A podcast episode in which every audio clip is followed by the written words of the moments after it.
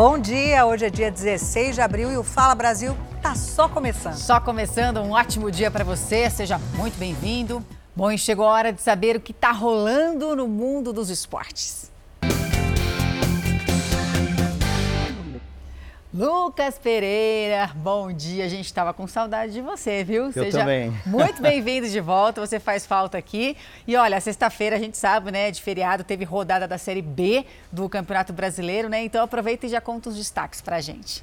Legal, bom dia Roberta, Talita, bom dia a todos. É um prazer estar aqui de volta no Fala Brasil.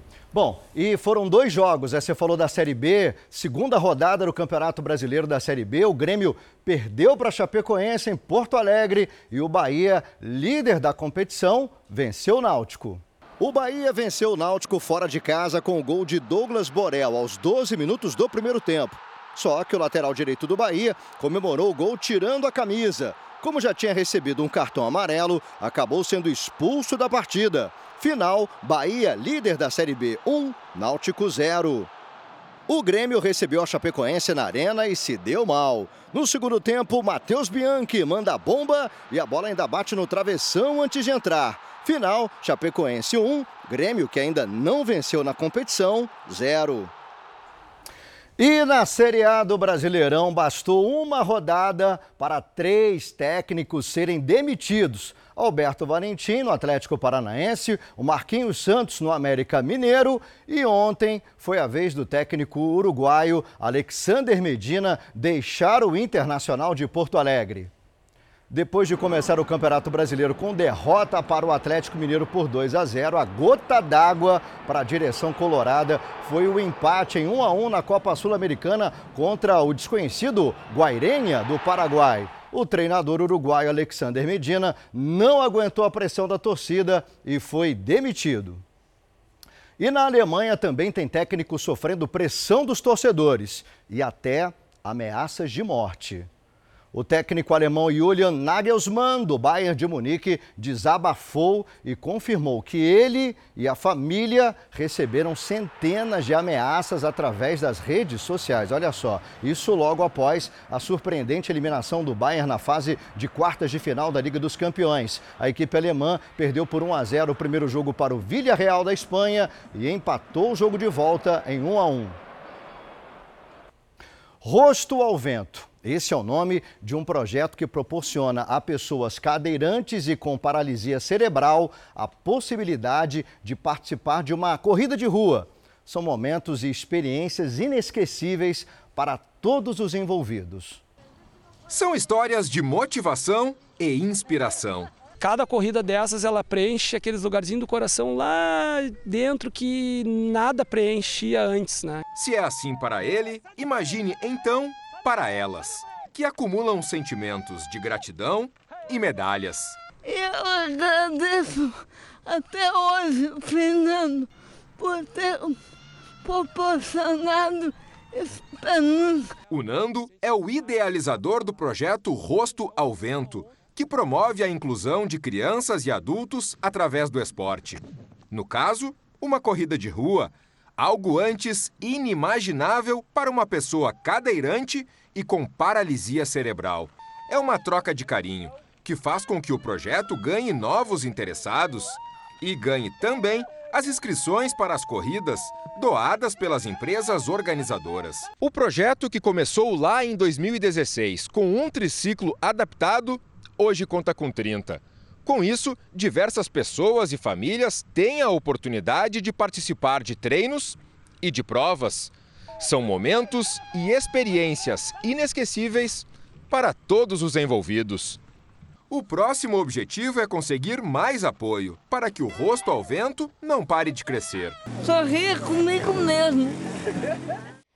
Bom, e o esporte hoje fica por aqui. Sábado que vem a gente volta com muito mais. Bom trabalho, meninas. Obrigada, combinadíssimo, hein, Lucas? E amanhã, 15 para as 4 da tarde, vai dar namoro no programa Hora do Faro. E claro, né, gente, que o Rodrigo vai entrar na dança ao lado do cantor Pedro Sampaio. Amanhã, 15 para as 4 da tarde.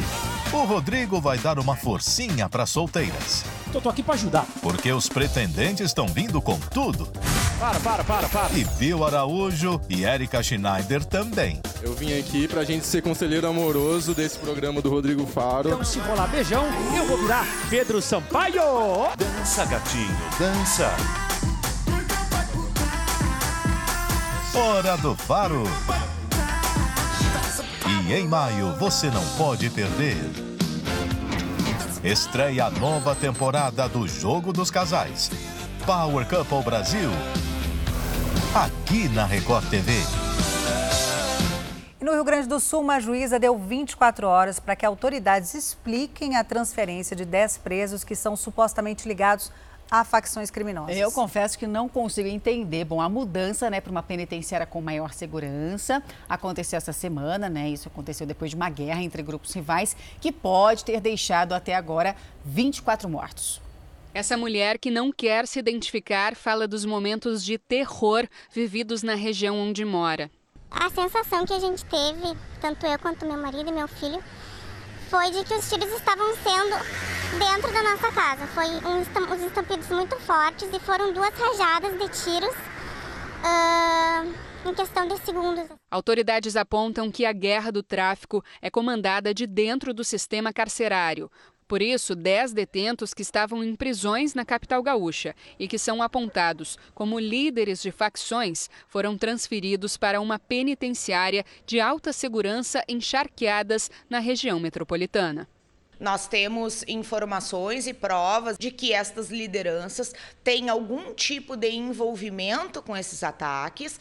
Agora, essa transferência corre o risco de ser revertida pelo Tribunal de Justiça. Segundo a primeira vara de execuções criminais do Rio Grande do Sul, a transferência deve ser justificada ao Poder Judiciário, ao Ministério Público e à defesa dos presos. Segundo a juíza, até o momento não houve esse tipo de contato. Qualquer movimentação, qualquer pedido no que se refere a este preso tem que ser feito ao juízo de execução. A transferência foi uma ação conjunta de agentes de segurança do Estado.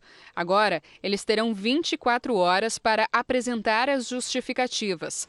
A Secretaria da Segurança Pública e a Secretaria de Justiça, além do Sistema Penal e Socioeducativo, informaram que ainda não foram notificados da solicitação e, por isso, não irão se manifestar.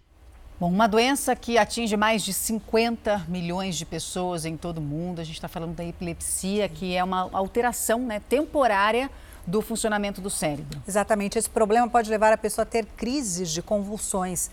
A boa notícia é que 70% dos pacientes têm uma vida completamente normal depois de iniciar o tratamento. A palavra epilepsia assusta a maioria das pessoas e principalmente quem recebe o diagnóstico da doença. Foi aos 9 anos de idade que Felipe teve os primeiros sinais do distúrbio. Eu tive um episódio, né, numa viagem com os meus pais. Esse episódio eu caí da cama, bati a cabeça, né, e comecei a ter ali a minha primeira crise. A epilepsia atinge mais de 50 milhões de pessoas em todo o mundo, segundo a Organização Mundial da Saúde. Por aqui, aproximadamente 4 milhões de brasileiros sofrem com a doença neurológica. O problema se manifesta quando há uma desorganização na comunicação entre os neurônios. Durante alguns segundos ou até minutos, uma parte do cérebro emite sinais incorretos, que podem ficar localizados ou se espalhar. Se ficarem restritos, será uma crise parcial de epilepsia. Se envolver os dois lados do cérebro, será uma crise generalizada. Quando a gente está frente a uma crise isolada, especialmente na infância, em crianças, né? A mãe leva no pediatra e às vezes o pediatra opta por rastrear e só acompanhar. E às vezes nunca mais tem aquela crise convulsiva. Mas quando se repete ou existem outros casos na família, é natural que acabe indo parar um especialista que é um neurologista, ele examina, acaba pedindo eletroencefalograma, ressonância nuclear magnética, tomografia, os exames que podem ser necessários nesse caso. Quando a primeira crise acontece em adultos, normalmente o neurologista acaba pesquisando outras doenças para saber se tem nenhum trauma, nenhum tumor, que é mais comum para esse tipo de epilepsia. Era o caso do Felipe. Aos 16 anos, um exame revelou que ele tinha um tumor no cérebro, que gerava as crises de convulsão. O meu tumor, vamos supor que ele se sobrecarrega. Quando ele se sobrecarrega, ele tem que se, ele tem que jogar aquilo, aquela energia de alguma forma. E é de uma forma epilética, com convulsão no período noturno. Eu só tenho convulsões no período noturno. O tumor está em uma região central do cérebro e por isso os médicos decidiram não operar para fazer a retirada. Mas a epilepsia tem tratamento. Boa parte dos pacientes, algo como 70%, serão controlados apenas tomando um medicamento e passam a ter uma vida normal.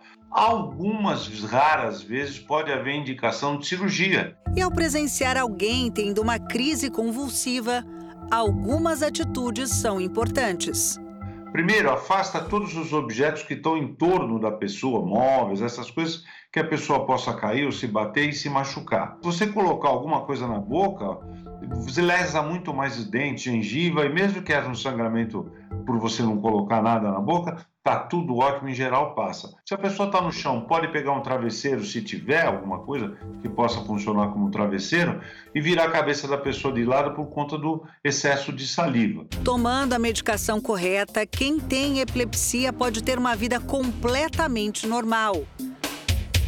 A Manu, de um ano e nove meses, é um estímulo e tanto para o papai Felipe seguir a risco o tratamento. E amanhã, seis da tarde, o objetivo é levantar os 100 jurados. Novas vozes vão agitar o Canta Comigo. Amanhã, seis da tarde. A música vai dominar a tela da Record TV. Eu estou muito feliz de estar aqui.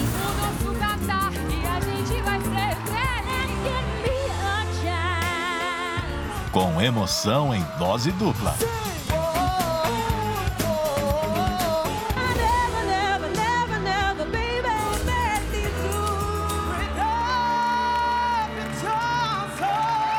Temos esse talento aqui no palco do Canta Comigo. E a polícia investiga a morte de dois amigos em um bar em Santo André, no ABC Paulista. O homem já chegou atirando e fugiu na sequência. O nosso repórter, o Bruno Piscinato, tem as informações ao vivo para a gente. Bruno, um bom dia para você. O que se sabe até agora sobre esse crime? Bom dia, Talita. A gente está aqui em frente à delegacia onde está sendo registrada essa ocorrência. Nós já estivemos também no local do crime. Esses disparos aconteceram por volta das 11h50 no início da madrugada de hoje. Um homem chegou em um bar onde dois idosos estavam jogando bilhar, dois amigos, o seu Antônio de 65 anos e o seu Eliomar de 70. E esse criminoso ele já chegou atirando. Deu cinco disparos no seu Antônio e um no seu Eliomar. Infelizmente, os dois idosos não resistiram e morreram no local. Depois dos disparos, esse homem saiu caminhando normalmente por uma viela que tem ali no bairro. Inclusive, existem câmeras de segurança. A polícia está pegando essas imagens para tentar encontrar é, esse homem e saber realmente quem ele é. A polícia começa a trabalhar com algumas linhas de investigação e a gente descobriu que uma dessas linhas diz respeito a uma inquilina do seu Antônio. O seu Antônio é um idoso de 65 anos, um pedreiro, tem seis filhos, inclusive o filho mais novo dele tem apenas 20 dias, acabou de nascer e ele tinha uma inquilina. Esse esse seu Antônio. Ele teria um problema com essa inquilina. A inquilina dizia para os vizinhos que o seu Antônio estaria assediando a filha dela de 10 anos de idade. Seu Antônio ficou revoltado com essa insinuação e veio até a delegacia e registrou um boletim de ocorrência de difamação, calúnia e difamação. A partir desse boletim de ocorrência, essa mulher, a inquilina, ficou revoltada porque ela não queria deixar o imóvel e ela teria ameaçado o seu Antônio, dizendo que ela tem um filho que está preso e que esse preso teria o benefício da saidinha agora nesse feriado e queria acertar as contas com o seu Antônio. Isso tudo é uma hipótese, é a primeira hipótese que a polícia trabalha, mas o caso vai começar a ser investigado a partir de agora, esse caso bárbaro, então, dois idosos que foram assassinados em um bar na cidade de Santo André, região metropolitana. A gente segue acompanhando toda a investigação. Volto agora ao estúdio do Fala Brasil. O Centro Municipal de Adoção de Cães e Gatos reabriu as portas em São Paulo, uma excelente Verdade. notícia, né? Hum. Depois de dois anos sem visitação, Claro, por causa da pandemia, né, da Covid-19. Excelente notícia aí para quem tem algum espaço na casa e eu acho importante isso. Também quem tem espaço no coração, viu, gente? É só chegar, escolher um pet, mostrar que está disposto a fazer uma doação responsável, é um ser vivo, não é papel, não. Então é responsável. Veja agora no quadro SOS Pet com o Julinho Casares.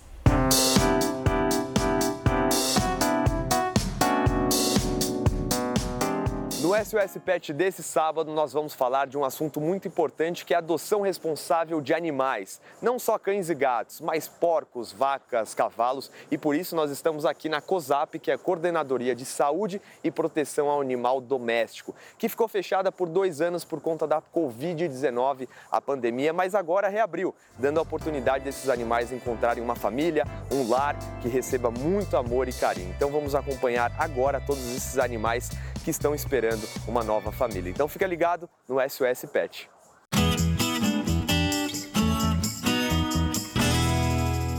O melhor que pode acontecer com os animais que estão aqui é encontrar uma família. Mas quando aparece um interessado, é feito todo um trabalho para que a adoção seja feita de forma consciente e responsável.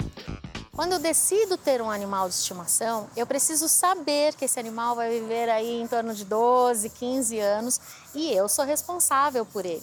Então, quem tem um animal precisa saber que precisa levar para o veterinário com frequência, cuidar desse animal, mantê-lo abrigado de sol e de chuva, consultar o bolso, porque é uma despesa adicional para a família. E a gente consultar principalmente o nosso coração. A gente realmente quer fazer essa troca de amor? Dona Olga é aposentada e se sentia sozinha, por isto quis ter um amigo em casa. Sorte do Zuki, que ganhou um lar. Você é meu filhão agora, viu? Agora nós vamos para casa, você ganhou uma casa nova, tá bom? Nós vamos ser companhão do outro, tá? Você pode estar assim, super chateada para baixo, você entra em contato com o animal, você toca o animal, você já se sente mais alegre, porque a alegria deles é espontânea. O amor dele é espontâneo. Agora, interessados em ter um bicho de estimação podem aparecer sem necessidade de agendamento. E na hora da escolha, esse contato pessoal faz toda a diferença. Atualmente, o centro dispõe de 311 animais para adoção, a maioria cães e gatos. São diversas as opções entre filhotes e adultos de diferentes portes, cores e pelagens. Também porcos, cavalos, coelhos que só podem ser adotados como animais de estimação. Quem leva o animal fica como fiel depositário.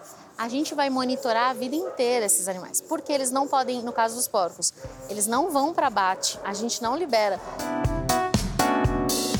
Todos os animais disponíveis são castrados, vacinados, vermifugados e identificados por microchip Além disso, possuem o RGA, Registro Geral do Animal. Quem se candidata a tutor precisa apresentar RG e CPF, além de comprovante de residência recente, e efetuar o pagamento de uma taxa pública de quase 30 reais. É necessário ainda levar coleira e guia no caso dos cães, ou caixa de transporte para os gatos, depois de cumprir tudo que exige a lei, é só aproveitar a nova companhia e cuidar muito bem do novo membro da família.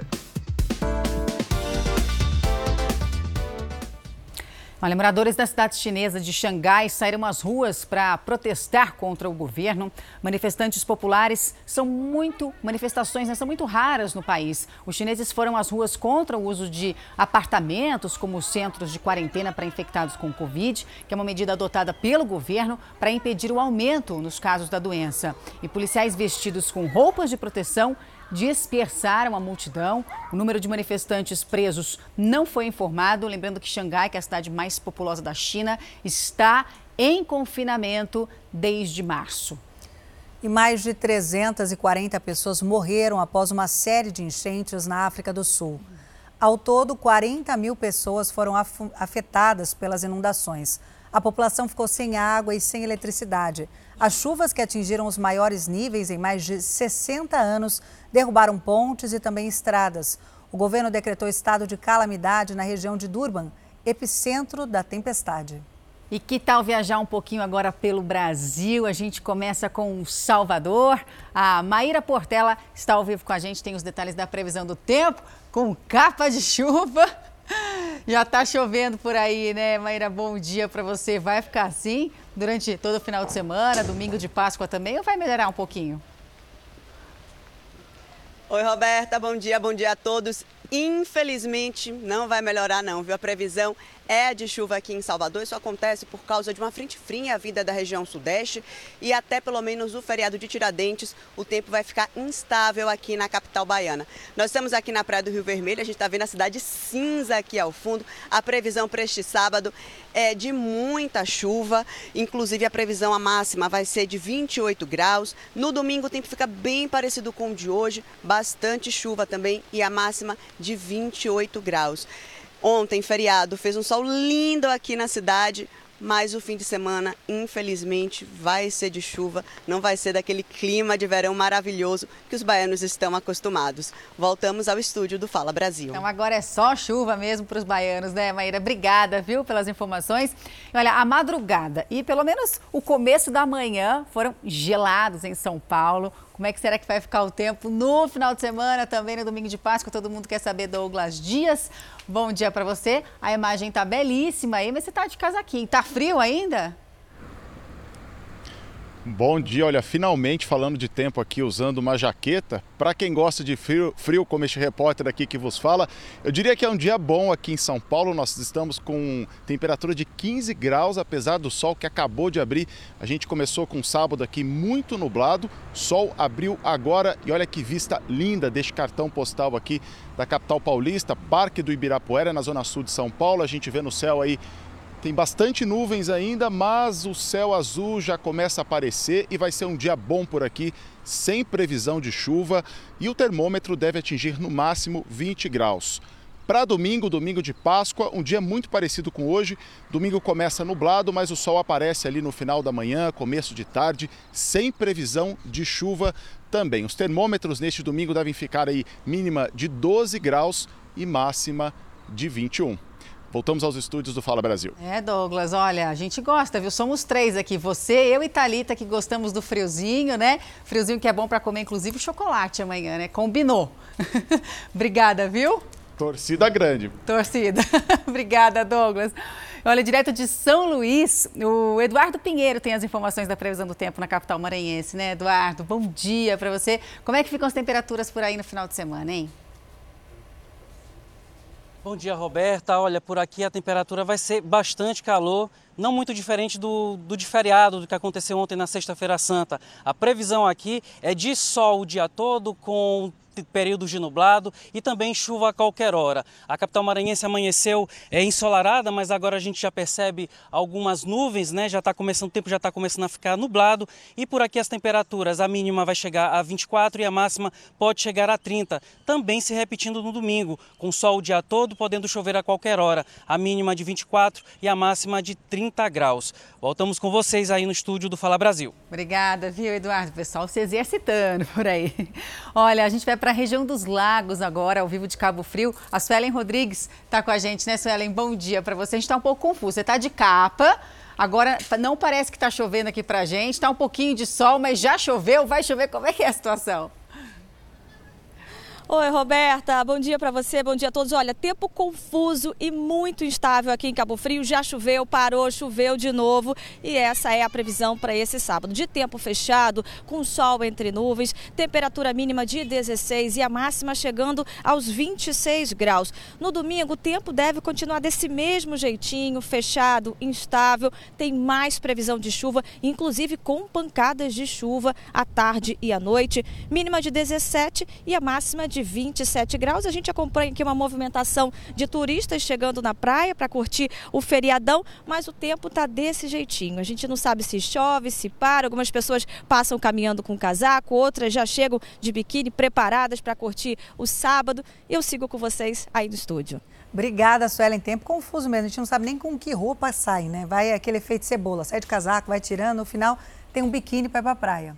E os casos de dengue e chikungunya dispararam, infelizmente, na cidade de São Paulo. Nosso repórter, o Douglas Dias, tem as informações ao vivo para a gente. Douglas, de quanto é esse aumento?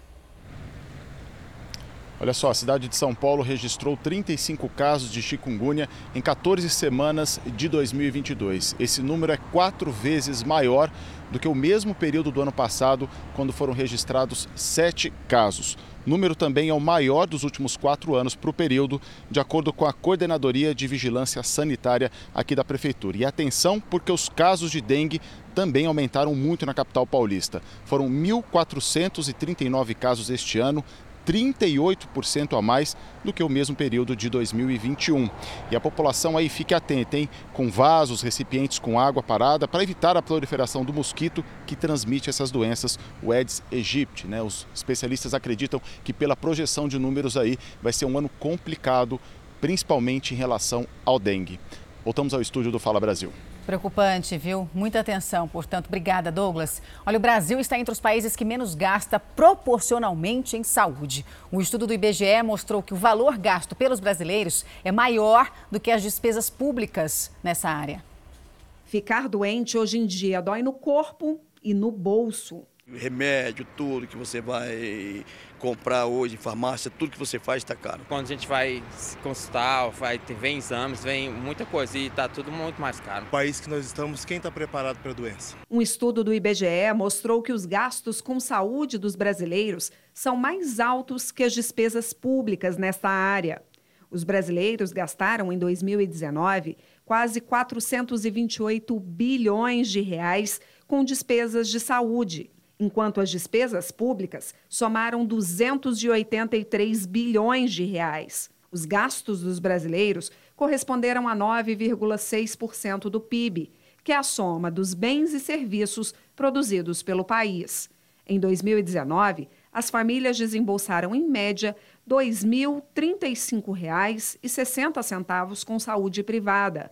Já o poder público gasta com saúde uma média de R$ 1.349,60 por pessoa. Na comparação com 13 países integrantes da Organização para a Cooperação e Desenvolvimento Econômico, que reúne as economias desenvolvidas, o Brasil é o segundo que menos gasta proporcionalmente em saúde perde apenas para o México. Para este economista, a deficiência nos serviços prestados pelo Estado faz crescer ainda mais a necessidade de atendimentos do setor privado, inacessível para grande parte da população. Vai sendo levado a buscar um ambulatório quando tinha que buscar um hospital, né? vão criando condições bem precárias de atendimento e a população é que sofre.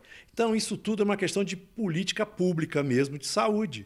Né? Deveria ser focado mais nesse atendimento das pessoas mais carentes, mais necessitadas. Né? O isolamento social durante a pandemia foi pior para as crianças, a gente não tem mais dúvida disso, né? Não ter contato com os amigos, não ir para a escola, não estudar. A falta de convivência com outras pessoas também, até da família, levou ao aumento da ansiedade. É o que explica o nosso comentarista Isaac Efraim no quadro Mistérios da Mente Humana. Parece que a pandemia está chegando ao fim, tudo indica, né? Mas agora a gente vai ter que conviver com as sequelas, com as consequências da pandemia. E uma das sequelas que mais vai acontecer em todas as faixas de idade, mas principalmente em relação às crianças, são as consequências de um período bastante prolongado de isolamento que a gente viveu. A grande verdade é que nós mais velhos já temos toda uma construção mental para poder fazer o nosso relacionamento social. Às vezes é desequilibrado, às vezes é equilibrado, mas as crianças, as crianças que estão vivendo na faixa dos 2 aos 15 anos, já adolescentes, elas estão em um período de formação. Elas estão criando estruturas para poder sair do seu campo mental interno para poder se relacionar com o mundo externo. Isso chama-se criar habilidades para o relacionamento social. Infelizmente, as crianças que passaram por isso, pela pandemia, ou seja, todas, que tiveram que viver um processo de isolamento da escola, dos avós, dos familiares, eles perderam esse, essa aquisição, ela, eles atrofiaram ela e o nível de excitação que elas passam para poder estar tá se relacionando aumentou e aumentou muito. Como isso vai terminar? Eu sou otimista. Eu acho que à medida que a vida se normalizar, a tendência vai ser de todos esses processos, pouco a pouco, irem diminuindo até desaparecendo. No entanto, nesse meio tempo, pais e escolas têm que ter um preparo e não se apavorarem com o aumento que a gente vai ter, tanto dos quadros de ansiedade, quanto dos quadros de pânico, quanto dos quadros de depressão. No meu consultório, que é um consultório prevalentemente de adultos, isso já está aparecendo. Tipo assim, as pessoas perderam a mão, elas já não sabem mais direito como é estar no meio de tanta gente. Então a percentagem, a incidência disso aumentou no meu consultório, deve ter aumentado de uma forma geral. Compreensão.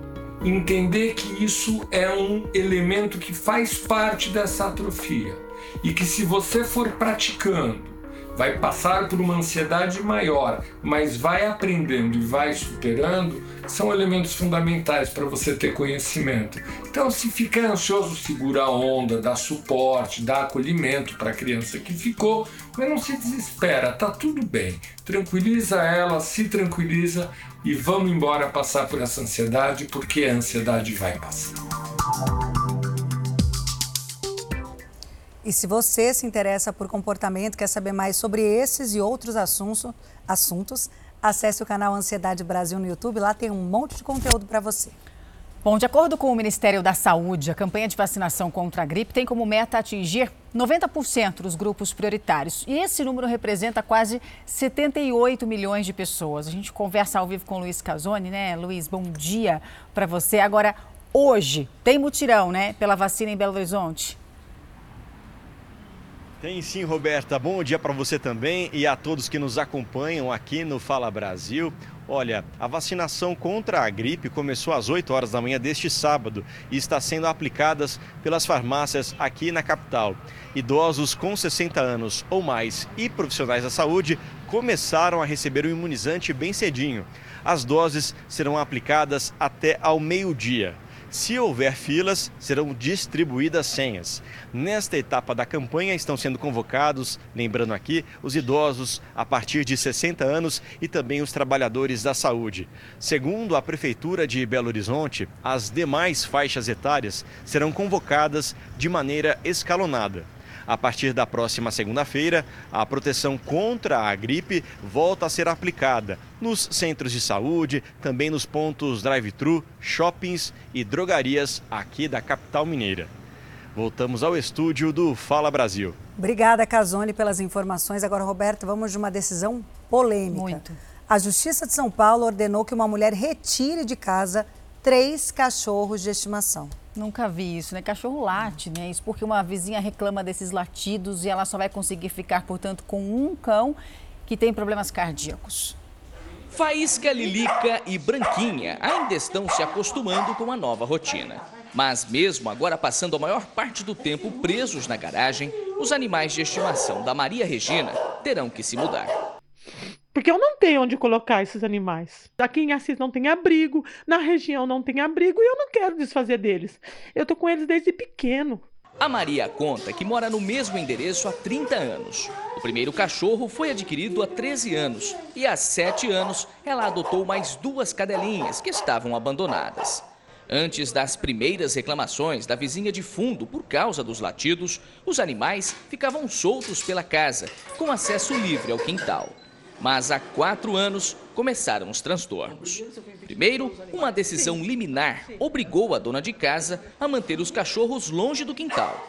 Agora, em decisão polêmica, a justiça determinou que os animais não podem mais permanecer na casa. De acordo com a decisão do Tribunal de Justiça do Estado, a perturbação do direito de sossego ficou demonstrada por meio de vídeos que constam do processo. Por isso, além da retirada dos animais, a moradora foi condenada a pagar uma indenização no valor de 10 mil reais por danos morais à vizinha. Os três é calmo. Agora, quando ela soltava bombas, aí os dois ficavam agitados. Nós tentamos falar com a moradora que moveu a ação, mas aparentemente ela não estava em casa. A Vera Lúcia mora na casa em frente à da Maria e ficou inconformada com a decisão. Eu não percebo nada abusivo que venha incomodar. A defesa da moradora já prepara um novo recurso para tentar impedir a saída dos animais. Eu preciso de ajuda. Aonde que eu vou colocar? Vou jogar eles na rua? Não vou. Que absurdo isso. A gente, a gente viu um absurdo tanto por parte né, de quem moveu essa ação, como da própria justiça, né? De, de aceitar ela ficar sem esses cachorros e pagar ainda por cima 10 mil reais de, de indenização moral para a vizinha. E agora que outros vizinhos nem reclamam, né? Os outros, inclusive, não mostrou a nossa reportagem. Agora, agora os cachorros com a primeira decisão ficam nesse espaço pequeno. Vão latir Cachorros mais. grandes vão latir mais ainda. Claro. E uma mulher ficou no meio de um tiroteio entre assaltantes e um policial de folga em São Paulo. Os ladrões roubaram uma farmácia, tentaram levar o carro dela, mas o PM viu o crime e reagiu. Um sentimento de pavor de uma hora para outra. O bandido na, na minha porta no meu vidro. Aí ele perdeu, perdeu, perdeu. Eu fiquei parada assim. A vítima tinha acabado de comprar um remédio nessa farmácia. Ela tinha saído com o carro e ia entrar numa das avenidas mais importantes daqui da região para poder ir para casa. Quando o bandido acabou abordando.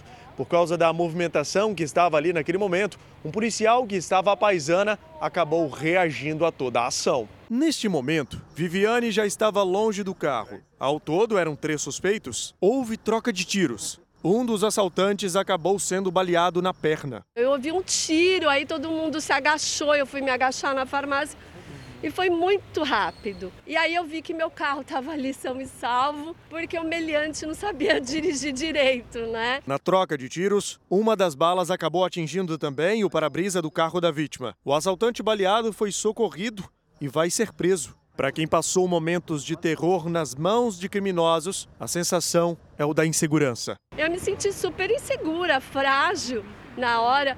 E assim, São Paulo tá com esse problema. Aí depois veio os policiais e falaram assim: olha, a gente não vence, a gente não vence, é, tá tendo muito esse tipo de crime. E o alto preço das passagens aéreas e também dos combustíveis forçou muitos brasileiros a mudarem o que? O transporte das viagens nesse feriado. É, o ônibus, né, Thalita, passou a ser a alternativa mais em conta, mais acessível para quem quer matar saudade dos parentes, matar viajar saudade, bom, né? inclusive, de viajar, né? Se fosse em outros tempos, a Juliana estaria em um avião para visitar os parentes no Nordeste.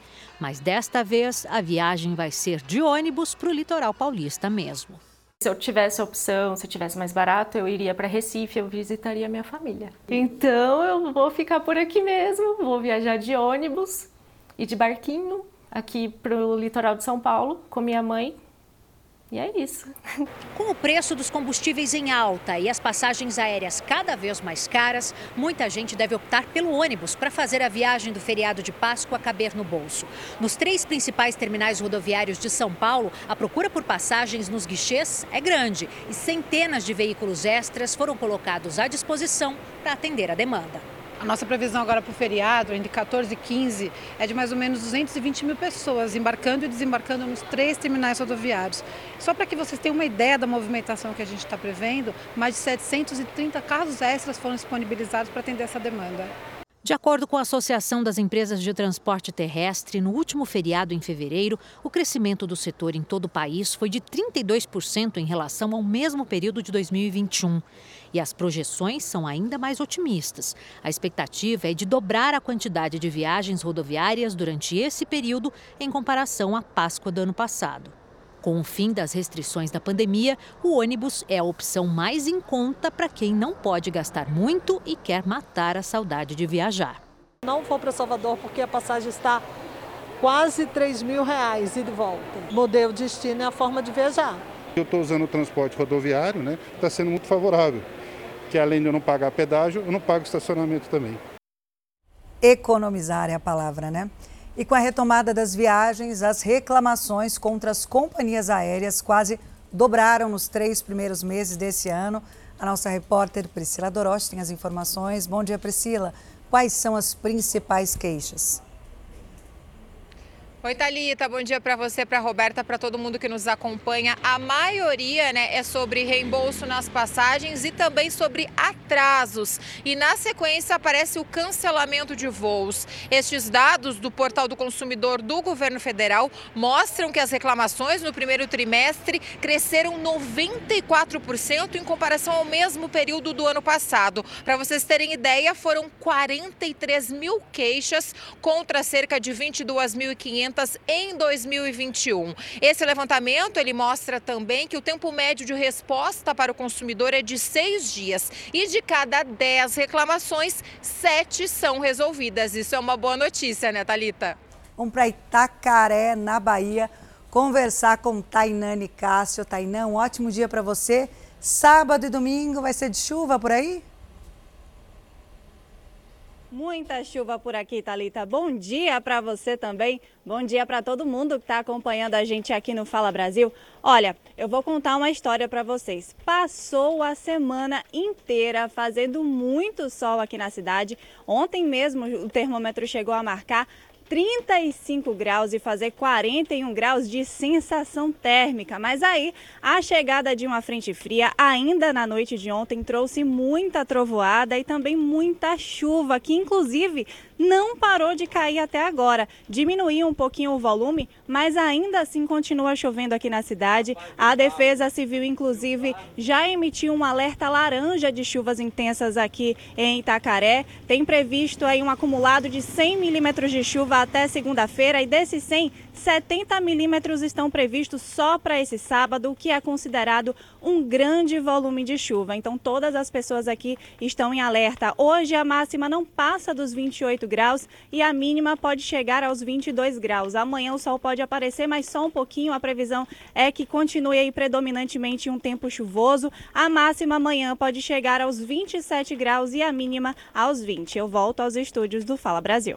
Obrigada, Tainã, pelas informações. Em Curitiba, no sul do país, a Thaís Camargo traz a previsão do tempo para gente. Thaís, um ótimo dia para você. Vai esquentar a temperatura por aí? Olá, muito bom dia a todos. Hoje não esquenta muito não. Em Curitiba, olha só, o sábado começa com sol e céu azul. No momento, 13 graus, mas os termômetros não devem passar dos 18 graus. Mas com esse dia bonito, muita gente pulou cedo da cama para aproveitar o sábado. Estamos no Parque São Lourenço e muita gente já por aqui faz a caminhada, o exercício físico. Bom, no domingo o tempo deve deve mudar um pouquinho na capital paranaense. A previsão é de dia mais nublado, com algumas aberturas de sol. Mínima de 11 graus e máxima de 18. Voltamos ao estúdio do Fala Brasil. Obrigada, Thaís, pelas informações. E que tal a gente viajar lá para o norte, Rio Grande do Norte, uma cidade ali pertinho de Manaus, com a nossa repórter, a Cádia. Cádia, um bom dia para você. Vai ter chuva por aí?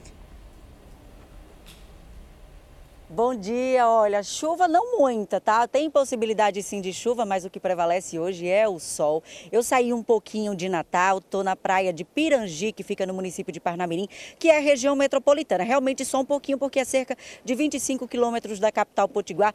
Uma praia linda, vou até pedir para o Marcelo Montenegro mostrar. Olha que beleza, essa praia de mar calmo, Pirangi do Norte essa Pirangi, olha, é conhecida também por ter o maior cajueiro do mundo e outra beleza natural que é a questão dos parrachos, que inclusive atrai muitos turistas aqui para a capital. É, os, os, parrachos aqui em Pirangi, a cerca de 800 metros da, para, da praia. Inclusive saiu um barco há pouco tempo, tá? O pessoal bem animado para pegar o sol, curtir, conhecer esse parracho, mergulhar vendo os peixinhos. E por falar em previsão, olha o que é está preparado aqui para o fim de semana aqui no município de Natal, Pirangi região. Ah, pode ter chuva, como a gente falou aí no início do link, mas o que prevalece é o sol. No sábado, a temperatura mínima fica em 25 graus e a máxima em 30. Já para o domingo fica parecido também, a mínima de 25 e a máxima de 30, com possibilidade de chuva durante o dia, pode ter nuvens em alguns momentos, mas o que prevalece é o sol, então dá para curtir bem esse fim de semana. Voltamos agora ao estúdio do Fala Brasil. Obrigada, Cádia. E que tal a gente ir para o Nordeste? Ô, oh, terra bonita. Quem está lá é Miguel Anderson, ao vivaço de Fortaleza. Miguel, um ótimo dia para você. O sábado e o domingo serão de sol. Como é que vai ser?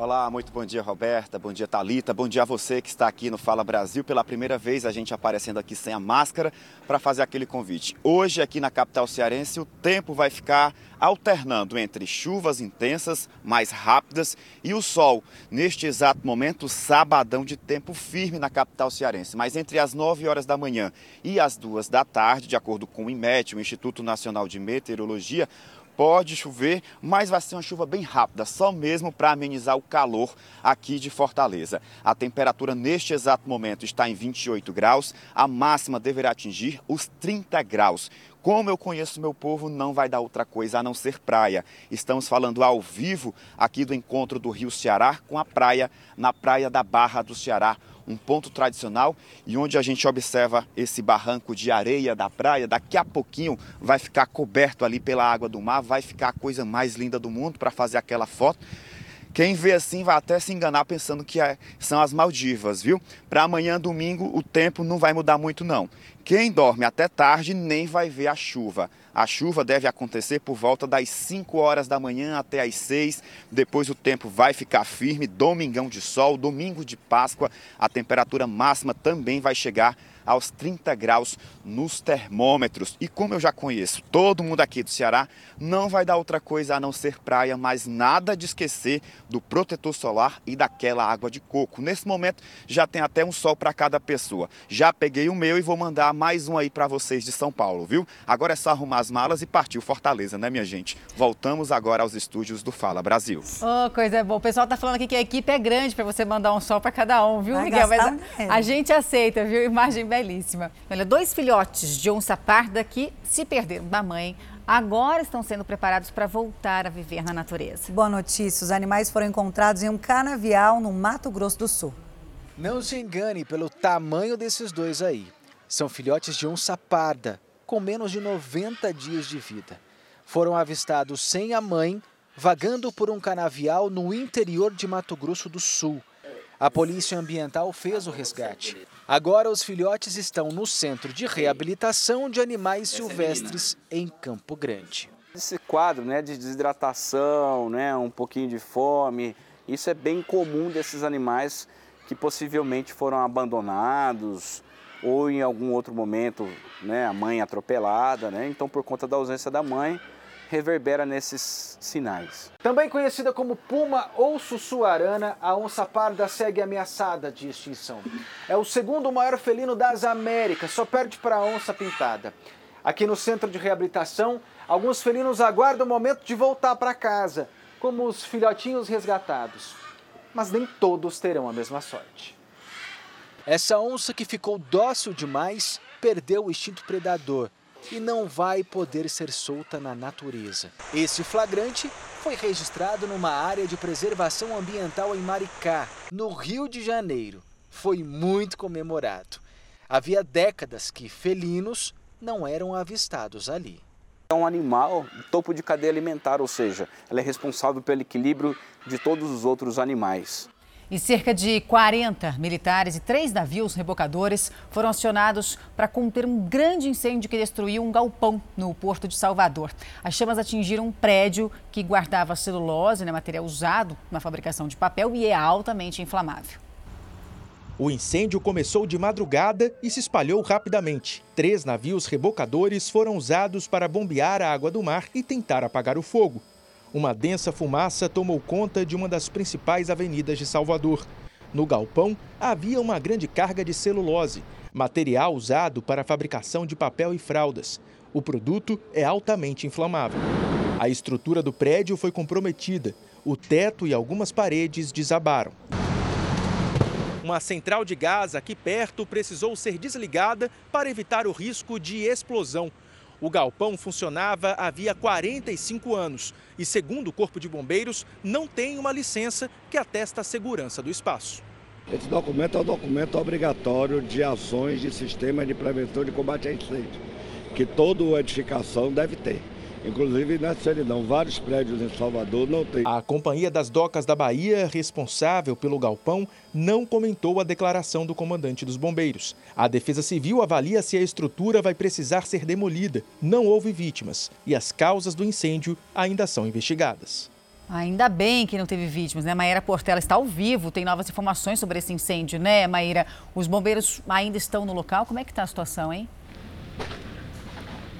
Exatamente, Roberto. A gente fala ao vivo aqui, a gente pode ver que os bombeiros ainda tentam conter as chamas desse incêndio de grandes proporções que começou na madrugada de sexta-feira e mesmo com a chuva eles estão tendo muita dificuldade ainda para conter essas chamas. Uma retroescavadeira está auxiliando aqui no trabalho. Já foram utilizados aí 10 caminhões-pipas, duas viaturas dos bombeiros, também dois rebocadores que estavam jogando água aqui, tanto que na sexta-feira uma grande cortina de fumaça se formou aqui na avenida. Parte da avenida, inclusive França, ela foi interditada para que esse trabalho fosse realizado e a gente acompanha aqui ao vivo a dificuldade dos bombeiros que ainda não tem uma previsão de quando eles vão conseguir conter essas chamas, mesmo com esse tempo mais chuvoso aqui que a gente está observando aqui em Salvador. Esse incêndio de grandes proporções foi no Armazém 3, que continha essa carga de celulose. De acordo com o Corpo de Bombeiros, 70% da carga conseguiu ser preservada e já foi transferida para um outro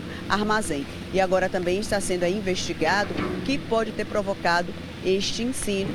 E a gente viu na reportagem nessa observação de que esse galpão não teria esse laudo dos bombeiros, que é um laudo técnico que avalia as condições para prevenção de incêndios. Então a gente acompanha agora ao vivo o trabalho aqui dos bombeiros a gente vê que as chamas ainda estão altas, ainda tem muito material inflamável que está sendo aí consumido por essas chamas e esse incêndio ainda continua aqui em Salvador, mas não tem nenhum risco né, de pegarem outros galpões e atingir outras regiões aqui da área. Essa parte ela já foi contida, é mesmo só essa parte do galpão que a gente está vendo aqui agora, que ainda tem as chamas e que os bombeiros ainda estão aqui nesse trabalho para tentar conter. Aqui mesmo onde nós estamos, tem três viaturas dos bombeiros dando auxílio aqui para esse incêndio, para tentar conter essas chamas ainda. A gente vê que chove forte aqui em Salvador, mas mesmo com essa chuva forte, o fogo ainda está bastante alto por aqui voltamos ao estúdio do Fala Brasil. Obrigada, Maria. Pois é, três viaturas, mais chuva forte e ainda os bombeiros com bastante dificuldade, dificuldade para conter as chamas. Agora, uma informação muito importante, né, que ela disse 70% da carga foi preservado, que é importantíssimo, até para evitar que esse incêndio se espalhasse ainda mais, né? Tem muito trabalho pela frente ainda, né? E seis pessoas ficaram feridas depois que um carro bateu em um poste na zona norte de São Paulo, agora pela manhã. O nosso repórter Douglas Dias está lá e ao vivo tem as informações para a gente. Douglas, qual é o estado de saúde das vítimas? Olha, as vítimas foram todas socorridas, a gente não tem atualização ainda, mas pelo menos duas pessoas aqui saíram bem machucadas. Vejam só a imagem, aparentemente de um impacto muito forte contra um poste. É uma avenida que é uma descida, avenida aqui na freguesia do Ó, zona norte de São Paulo. Seis pessoas, todas jovens, estavam neste carro aqui, é, que bateu contra esse poste de forma muito violenta. Olha só, arrancou um pedaço aqui, inclusive, da calçada, do concreto. E o que a gente vê aqui é o que nós chamamos popularmente de abraçou esse poste. Seis pessoas estavam aqui, os vizinhos ouviram um barulho muito forte é, no momento da batida. Os dois ocupantes da frente, né, motorista e uma passageira aqui, que saíram com ferimentos mais graves. Os vizinhos disseram que demorou pelo menos uma hora para a retirada é, de uma, de uma das, das passageiras aqui.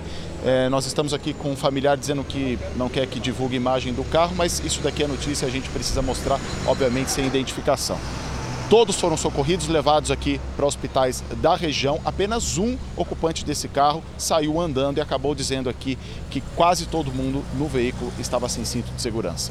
Voltamos ao estúdio do Fala Brasil. E olha, justamente em Goiás, né, o final de semana deve ser de temperatura mais baixa. A gente vai falar com a Nayara Moura, que está em Goiânia. Nayara, bom dia para você. Pelo menos o dia aparentemente está bonito e a imagem que a gente que a gente está vendo está muito bonita. Tem expectativa de chuva por aí? Como é que vai ser o domingo de Páscoa?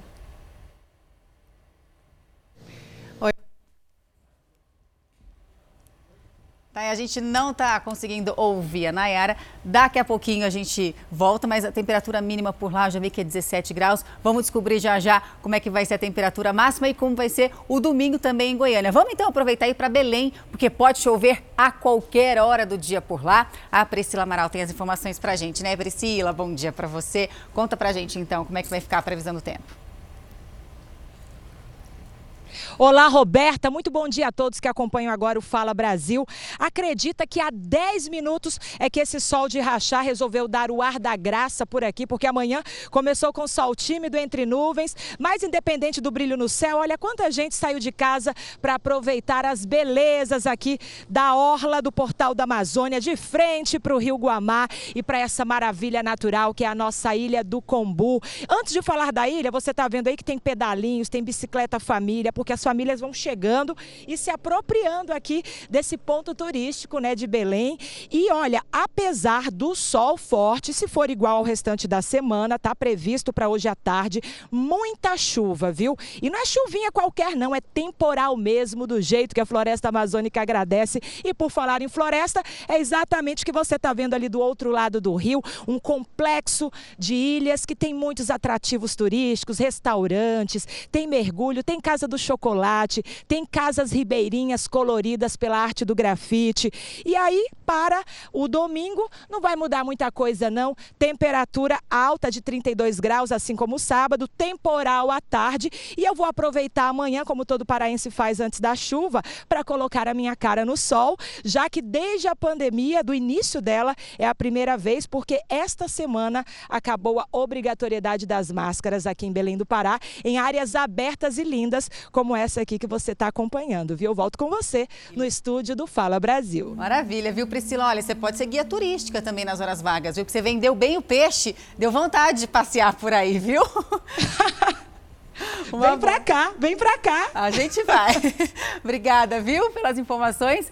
Vamos então agora ao Rio de Janeiro. Anabel Reis está por lá com a gente, né, Anabel? A gente já conversou antes, mas mais uma vez, bom dia para você. Como é que vai ficar o sábado e domingo por aí, hein? Olá, bom dia novamente. Um Rio de Janeiro bem diferente do que a gente está acostumado a mostrar aqui no Fala Brasil. Com temperatura de 19 graus, os cariocas que não estão acostumados já tiraram do armário os casacos e não vai passar dos 24. Por isso aqui a Praia de São Conrado, na zona sul do Rio de Janeiro, está bem vazia. Pouca gente está se arriscando com esse tempinho. Durante a manhã a gente já acompanhou pancadas de chuva aqui, o que deve se repetir durante a tarde. No domingo, a nebulosidade diminui e não há previsão de chuva.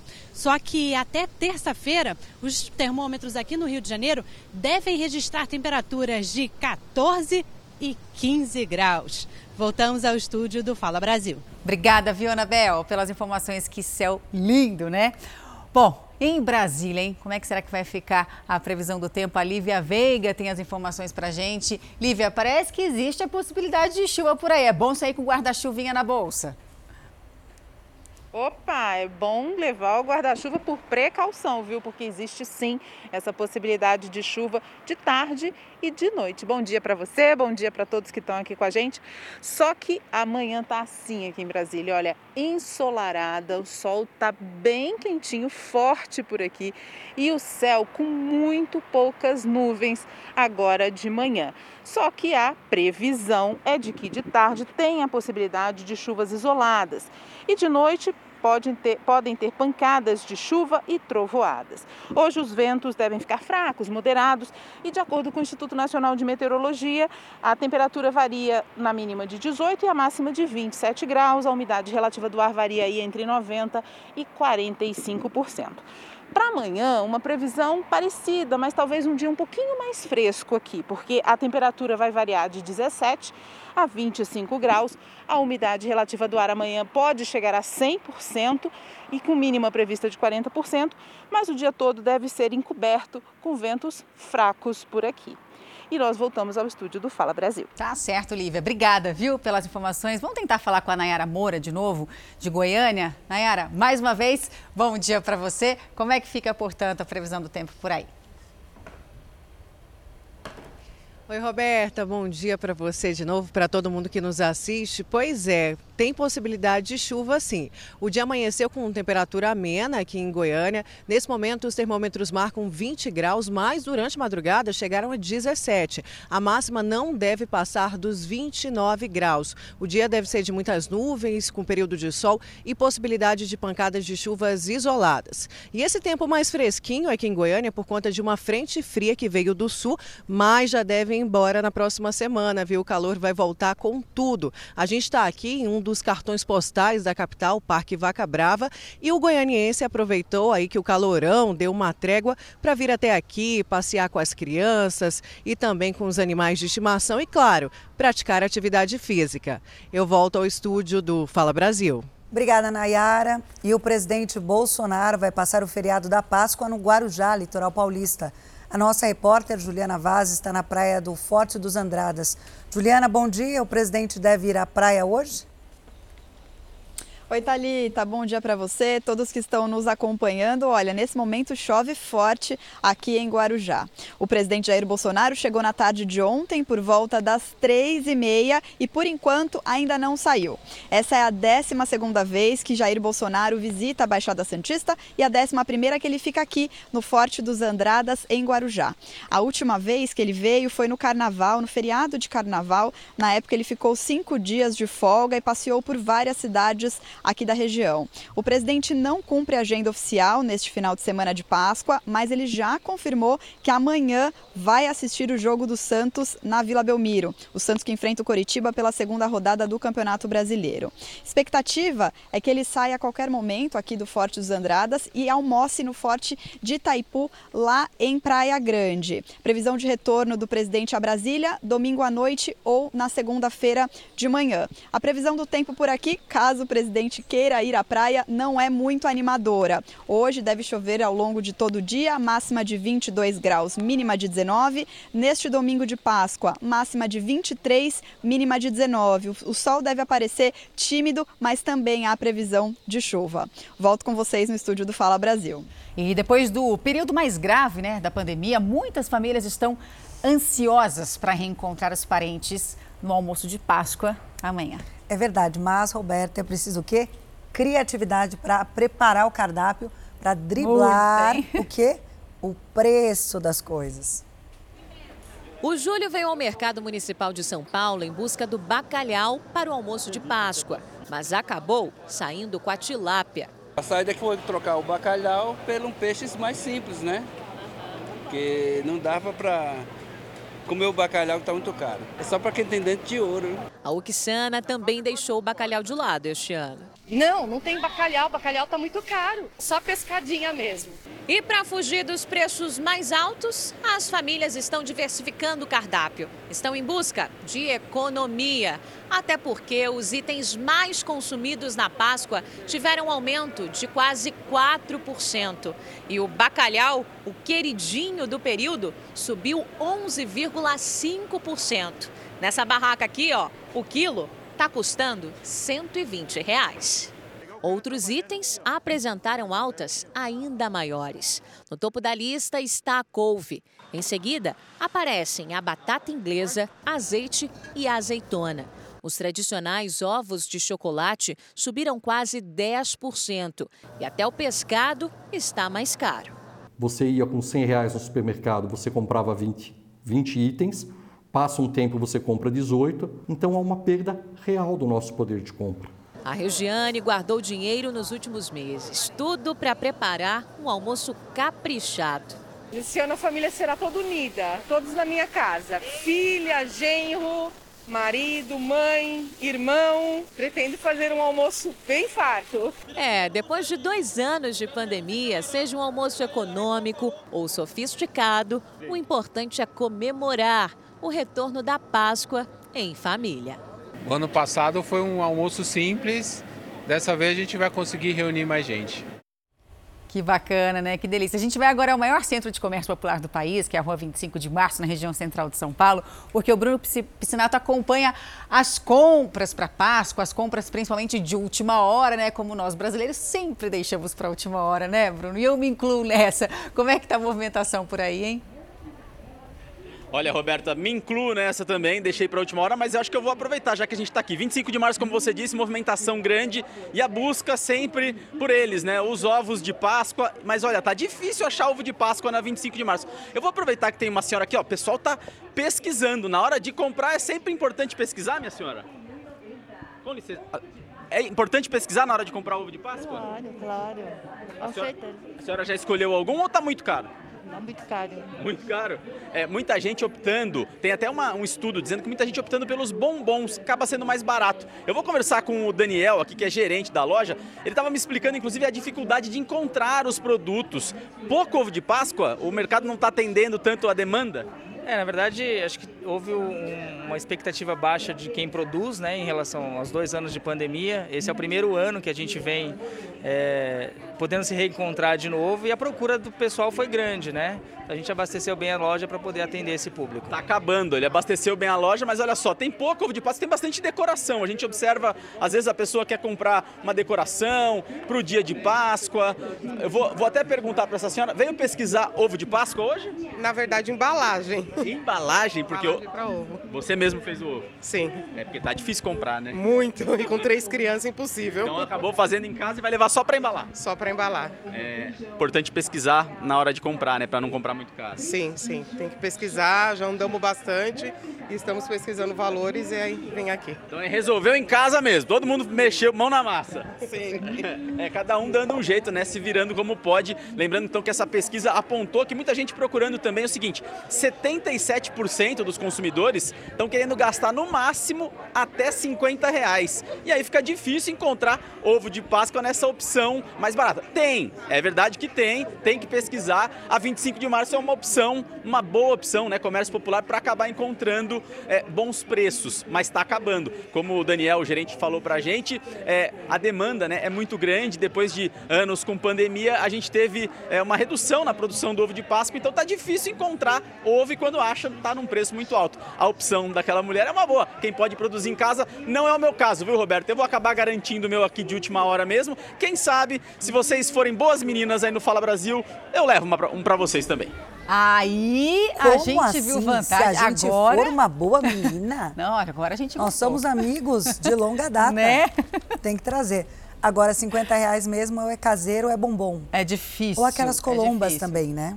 É, o Pascal a gente consegue nesse preço, mas assim, É. ovo de Páscoa tá difícil. Tá salgado. A gente espera, Bruno. Hoje, viu, Bruno? Não vai pegar na segunda-feira que tá na liquidação. A gente agora continua o nosso giro pelo país para ver como é que fica a previsão do tempo nessa, nessa Páscoa. A gente vai para Vitória falar com a Daniele Carielo. Daniele, bom dia para você.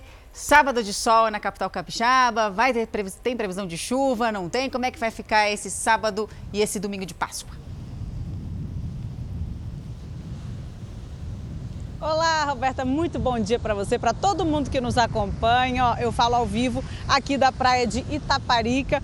E olha, não tem muito movimento, mas eu estou numa faixa que é um mar muito agitado. Então o pessoal vem para cá quando quer um pouco mais de descanso, quando quer praticar esportes como surf. E olha, hoje é isso aí, ó, céu azulzinho, pouquíssimas, na verdade agora não tem nem nenhuma nuvem aqui perto de mim. E aí o capixaba vai sim poder aproveitar esse tempinho gostoso, esse tempo firme. Mas ó, só hoje, viu? Porque os meteorologistas avisam que tem uma passagem de frente fria chegando pelo nosso litoral, deixando o tempo instável. Essa instabilidade vai ficar marcada amanhã, o sol vai continuar aparecendo hoje, mas aí ao longo do dia venham algumas nuvens e as temperaturas devem cair um pouco. O capixaba está acostumado com calorão, pois bem, ó, em Vila Velha a mínima será de 19, para gente isso é bem frio, e a máxima de 28 graus. Em Marataízes, termômetros ficam entre 19 e 26 graus. Em Marechal Floriano, mínima de 15 e máxima de 24 graus. Em Linhares, a mínima é de 20 máxima de 28. Então, o domingo vai ser de sol entre nuvens aqui no Espírito Santo, com uma chuvinha fraca no início da manhã, mas na Grande Vitória Não deve ter chuva, não. Voltamos ao estúdio do Fala Brasil. Tá Bom feriado para todo mundo. Obrigada, Daniela. Igualmente, uma ótima Páscoa para você. E a gente vai para Porto Alegre falar com a Mel Albuquerque, né, Mel? Bom dia para você, sul do país. Tá todo mundo querendo saber se está frio por aí. Conta pra gente então como é que tá a temperatura. Vai esquentar? Não vai? Oi, Roberta. E aí? Bom dia para ti, para todo mundo que nos acompanha nesse Fala Brasil de sábado. Olha, Amanhã começou muito fria, eu tava com um casacão de inverno mesmo, tirei agora há pouco, fiz a troca de look porque o sol apareceu e tá com força, mas as temperaturas não vão subir muito por hoje não, viu? Máxima de 22 graus, agora a gente tá com 17. Há pouco o tempo tava completamente fechado, chovendo, é por isso que eu costumo dizer que é muito difícil a gente falar em previsão do tempo aqui no Rio Grande do Sul, porque ontem a previsão era de sábado amanhecendo com sol tudo diferente. Amanheceu nublado, choveu, muito frio. E agora tá esse solzão bonito aqui. A gente está na orla mostrando para vocês essa imagem. O céu tá abrindo e a tendência é que continue assim, mas com temperaturas baixas. Amanhã, mínima de 13 graus e máxima sobe um pouquinho, mas aí também não é tanto, para 23. Então, domingão de Páscoa vai ser ensolarado, vai ser de temperatura mais amena, mais agradável para curtir com a família, tomar aquele chocolate quente, aquele chimarrão. Tem bastante gente, inclusive, aqui para praticando atividade física. Sabe essa vontade de acordar cedo e sair para caminhar ou para correr? Nunca tive, mas o povo por aqui tem, tá aproveitando o feriadão para fazer isso. Previsão de chuva zero, só para final da semana que vem. Então, vamos curtir esse domingão de Páscoa com muito sol, tempo agradável aqui no Rio Grande do Sul. Eu volto ao estúdio do Fala Brasil. Que delícia, maravilha. Obrigada, viu, Mel? Uma ótima Páscoa para você. A gente vai agora para a capital mineira, saber como é que fica o tempo nesse sábado. Luiz Casoni fala ao vivo de Belo Horizonte, né, Luiz? Bom dia para você, viu? Como é que fica o tempo? Bom dia mais uma vez para você, Roberta. Olha só, aqui em BH, sábado de sol e céu azul, sem nuvens. O dia segue com um friozinho. A temperatura agora é de 22 graus, mas os termômetros não devem subir muito. A máxima prevista para hoje é de 27 graus. Daqui da Praça Governador Israel Pinheiro, no bairro Mangabeiras, região centro-sul da capital mineira, nós temos uma vista panorâmica privilegiada de tirar o fôlego da nossa Belo Horizonte. Muita gente veio aproveitar a manhã de sábado para dar um passeio, apreciar a paisagem, também trazer o cachorro para passear e até fazer fotos, viu? Olha, para amanhã, domingo, a previsão é de mais sol, poucas nuvens e nada de chuva em Belo Horizonte. Os termômetros por aqui devem ficar entre 13 e 27 graus. Voltamos ao estúdio do Fala Brasil. Que dia bonito, Casone. E o menino que perdeu a mãe e os seis irmãos durante um temporal em Paraty, no Rio de Janeiro, teve morte cerebral. Quem tem os detalhes ao vivo é Anabel Reis. Que tristeza, Anabel. Ele estava internado desde o último dia 2, quando a chuva atingiu a casa onde a família morava, né? Foi isso sim. O Dorqueu Campos dos Santos, ele estava internado no hospital de Saracuruna, em Duque de Caxias. Ele foi trazido para o Rio de Janeiro de Paraty de helicóptero, já em estado grave e precisando de uma ventilação mecânica. Ele ficou internado no CTI durante 12 dias e, infelizmente, nessa sexta-feira foi constatada a morte encefálica. Ele era o único sobrevivente da família. Os seis irmãos e a mãe foram retirados dos escombros em Ponta Negra, já sem vida. Com essa morte, chega a 19 óbitos constatados no estado por causa das fortes chuvas que atingiram o Rio de Janeiro no início do mês. Voltamos ao estúdio do Fala Brasil. E a polícia investiga a morte de dois amigos que foram baleados dentro de um bar em Santo André, no ABC Paulista. O criminoso chegou atirando e depois fugiu com o carro. As cápsulas ficaram por toda parte. Foram pelo menos seis tiros. Cinco tinham um alvo certo. O pedreiro Antônio de Oliveira Santos, de 65 anos. E liguei para ele, era meia-noite. Eu falei, oxe, bem, até agora você não atende? Atende o telefone. Aí ele não atendia. Aí eu peguei e vim aqui no bar. Foi quando eu vi um monte de viatura. Um tiro atingiu o amigo dele, Eliomar da Rocha, de 70 anos. Os dois amigos estavam dentro do bar quando o suspeito já chegou atirando.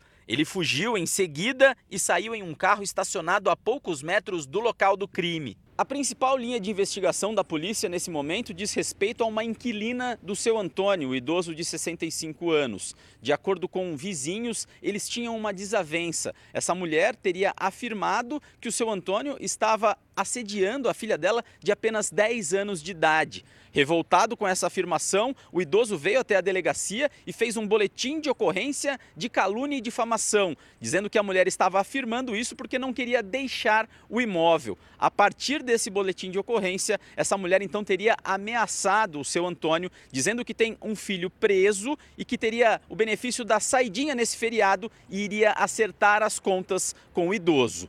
Antônio tinha seis filhos, o mais novo com pouco mais de 20 dias. O pedreiro morou quatro anos na Espanha. Agora a polícia investiga o caso e tenta identificar o autor dos disparos. Eu estou pasmo. Nós estamos tá sem acreditar na tragédia na família, porque nós não tá, nós não tá nem acreditando que é, isso é verdade. Porque o homem bom, não fazendo nada de errado, trabalhador, dono de casa, e aconteceu uma coisa dessa, sem o rapaz fazendo nada de errado. Ele não faz nada de errado, moço. Ele não tinha inimigo. Não tinha inimigo. Ele não devia para ninguém. E uma cena que mais parece de cinema. Um ladrão em fuga da polícia invade uma linha de trem e tenta pular no vagão em movimento. O motorista está fugindo da polícia de Los Angeles, nos Estados Unidos, há horas, quando arrebenta a cerca e invade a linha de trem. Acha que ele desiste da fuga? Que nada! O homem deixa o carro e corre até um trem em movimento. Ele tenta entrar a bordo de um dos vagões, mas desiste e volta para o carro. No fim, ele foi preso. A polícia também encontrou uma arma de fogo com o suspeito. E outras imagens impressionantes. O prédio de uma igreja pegou fogo em Chicago, nos Estados Unidos. Muitas viaturas dos bombeiros foram chamadas para tentar né, apagar as chamas que dominaram olha, o teto da construção que chegou inclusive a desabar. As autoridades investigam como é que esse fogo começou. Felizmente, ninguém ficou ferido. E moradores do Colorado, também nos Estados Unidos, foram forçados a deixar as casas por causa também de um incêndio, só que um incêndio florestal. O fogo chegou muito perto das residências e as autoridades precisaram correr para retirar todo mundo em segurança. Por sorte, essas chamas não atingiram nenhuma estrutura. Lembrando que a região oeste né, dos Estados Unidos sofre todos os anos com incêndios florestais, justamente por causa do calor e do tempo seco. Agora, atenção para o golpe, né, Roberto? Que qualquer um pode cair. O homem levou um prejuízo de mais de 90 mil reais ao tentar comprar um carro em São Paulo. Pois é, Thalita, ele viu o anúncio né, na internet e foi atrás do suposto vendedor. E só depois de fechar ali o negócio, de concretizar o negócio, ele descobriu que o carro, na verdade, era clonado. O anúncio chamou a atenção do comerciante.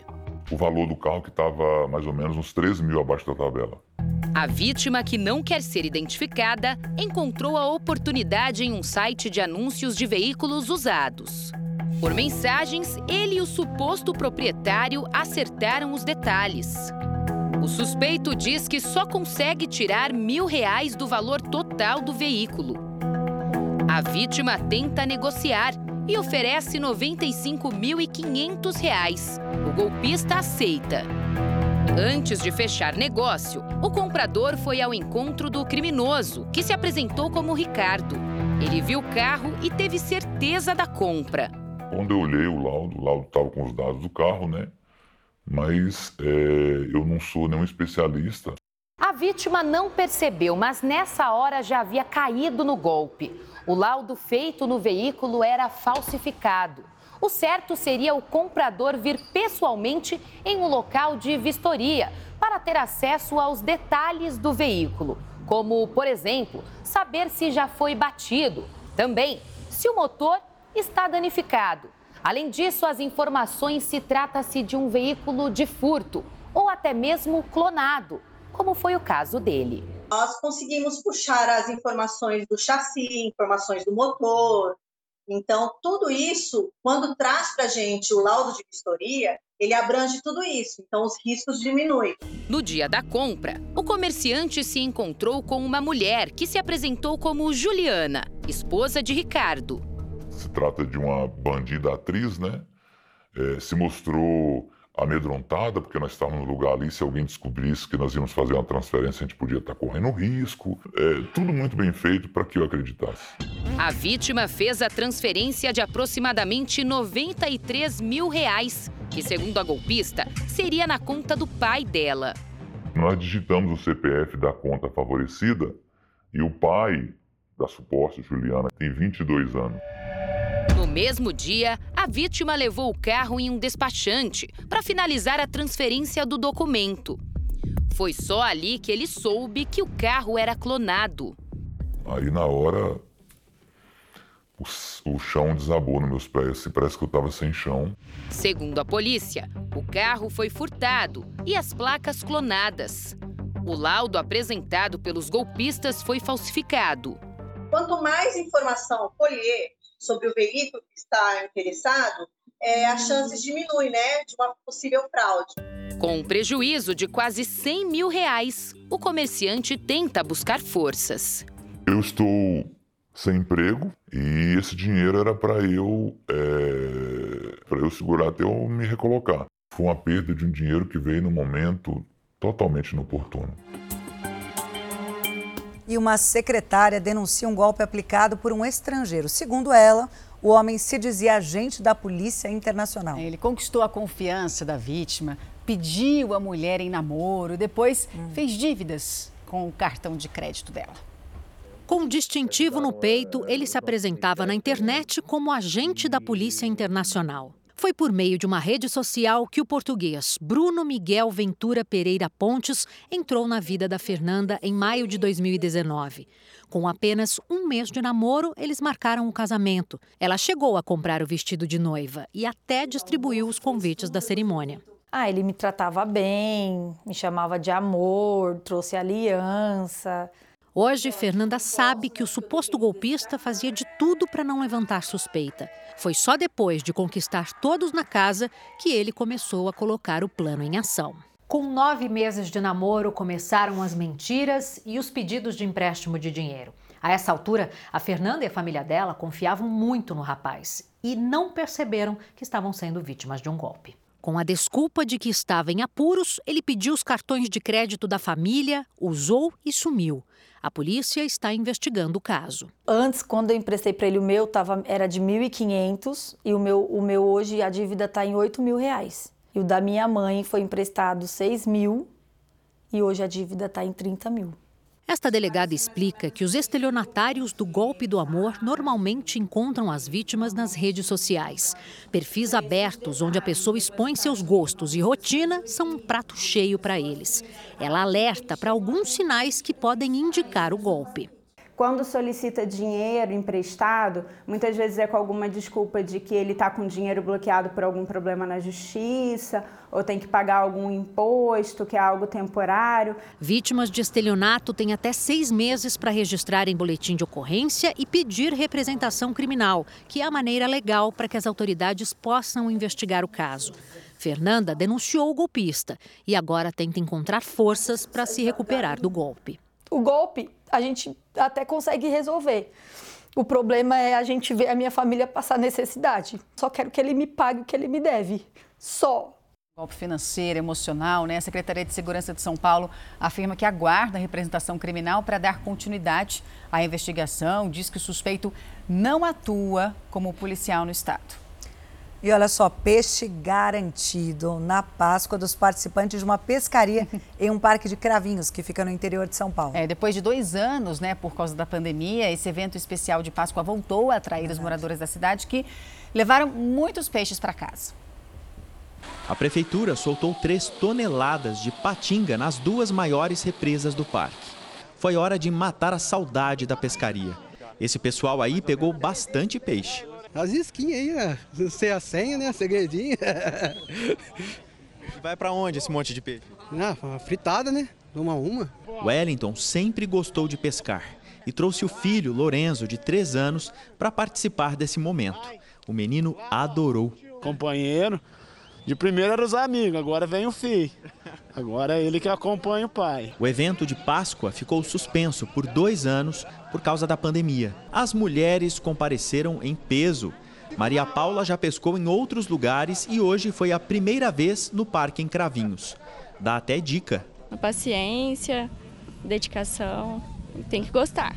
Mais de 10 mil pessoas devem passar por aqui no final de semana. E em Blumenau, Santa Catarina, capricharam na decoração de Páscoa, viu? Tanto que fizeram até o maior ovo do mundo. Essa eu quero ver. O nosso repórter Moisés Stucker tá lá. Moisés, um bom dia para você. Será que esse ovo entra para o livro dos recordes? Cadê esse ovo? Olá, bom dia para você, bom dia a todos. Pois é, sim, inclusive ele já foi reconhecido pelo próprio Guinness Book como o maior ovo de Páscoa do mundo. E a expectativa é de que cerca de 200 mil pessoas visitem a Osterfest, que é a tradicional festa de Páscoa da cidade de Pomerode. A festa conta com oficina para crianças, além, é claro, de muita gastronomia. Já aqui em Blumenau, a decoração da Vila de Páscoa no Parque Vila Germânica está um espetáculo.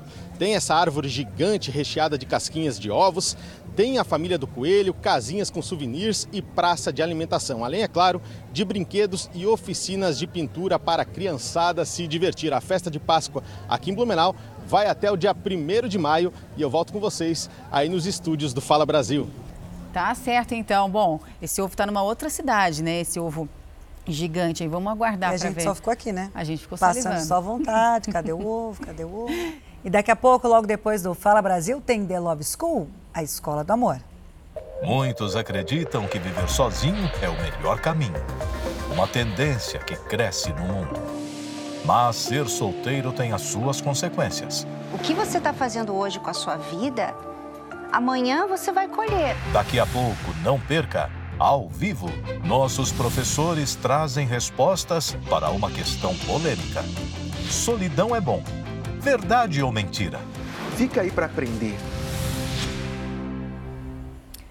Um navio da Segunda Guerra Mundial que está afundado pela metade, quase foi para o fundo do mar de vez nos Estados Unidos. Esse navio afundado pela metade desde a Segunda Guerra está em exposição em Nova York. Acontece que nessa semana foi feita uma restauração nesse navio e de repente ele começou a afundar de novo.